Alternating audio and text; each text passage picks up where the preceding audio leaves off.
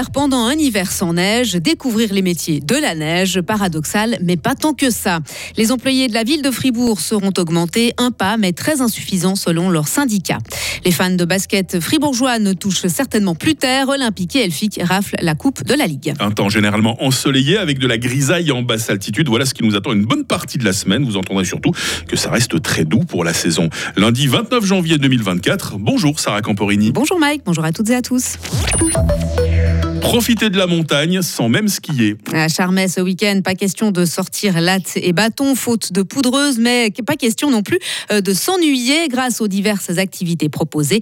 Parmi elles, la découverte des métiers de la neige. Pauline Peter, responsable événementiel chez Télé Charmey. On a monté régulièrement des activités qu'on avait à notre village du Bounerozzo, qui est un village de, neige, normalement au milieu de la piste de luge, qui comprend une quantité d'activités pour, les enfants et puis qui peuvent être déplacées. Donc ça, on, on l'a organisé aussi au sommet.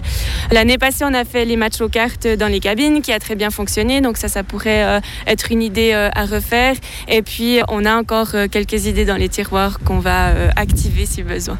ce week-end, c'était aussi l'occasion de rappeler certaines règles de sécurité sur les pistes de ski. Les patrouilleurs de la station fribourgeoise réalisent entre 50 et 100, interventions par saison, un chiffre qui pourrait être réduit grâce à la prévention. Eux travaillent en pleine et ils gagneront un peu plus pour le faire. Oui, les salaires des employés de la ville de Fribourg augmenteront d'un peu plus de 2% cette année. C'est plus que le montant de 1,9% qui avait été inscrit au budget 2023. Pour autant, ce n'est pas encore assez, selon Gaëtan Zurkindon, secrétaire régional du syndicat des services publics. C'est la réalité, malheureusement, auprès de l'ensemble des employeurs, euh, à savoir que les augmentations salariales qui sont données ne répondent pas du tout à l'augmentation du coût de la vie. Euh, entre fin 2020 et fin 2023, L'indice des prix à la consommation a augmenté de 6,4%. Et il y a encore toutes les augmentations de prix euh, qui commencent maintenant à partir du 1er janvier qui ne sont pas comprises. Donc, très clairement, euh, même si 2,1%, c'est un progrès, ça reste insuffisant. Une pétition avait été signée par le personnel de la ville de Fribourg. Une autre demandait également une indexation, mais cette fois-ci pour le personnel du service public et parapublic fribourgeois. Autre secteur sera celui de la santé qui manque de bras. Oui, le nombre actuel d'infirmiers et infirmières ne permet pas de répondre aux besoins de la population fribourgeoise. Il manque chaque année une trentaine de nouveaux diplômés, diplômés dans le canton. Mais comment inciter les jeunes à se lancer dans des études pour devenir personnel soignant? On en parle ce matin avec notre invité de la semaine. À 7h40, Lauriane Schott accueillera Nathalie Vien Piton, la directrice de la Haute École de Santé Fribourg. Les paysans français menacent de bloquer Paris. Ils veulent entamer le siège de la capitale dès cet après-midi pour une durée indéterminée. Selon eux, les mesures proposées par le gouvernement en faveur de leur secteur sont insuffisantes. Les autorités, elles, prévoient la mise en place d'un dispositif défensif important pour interdire aux agriculteurs toute entrée dans Paris. Sur le plan politique, le Premier ministre Gabriel Attal tente de calmer le jeu. Il se dit résolu à avancer rapidement et à prendre des mesures supplémentaires, notamment contre la concurrence déloyale des autres pays. Le Japon suspend à son tour le financement de l'agence onusienne pour les réfugiés palestiniens. Israël accuse certains collaborateurs de cette entité d'être impliqués dans l'attaque menée par le Hamas sur l'État hébreu le 7 octobre dernier. 12 employés sont concernés.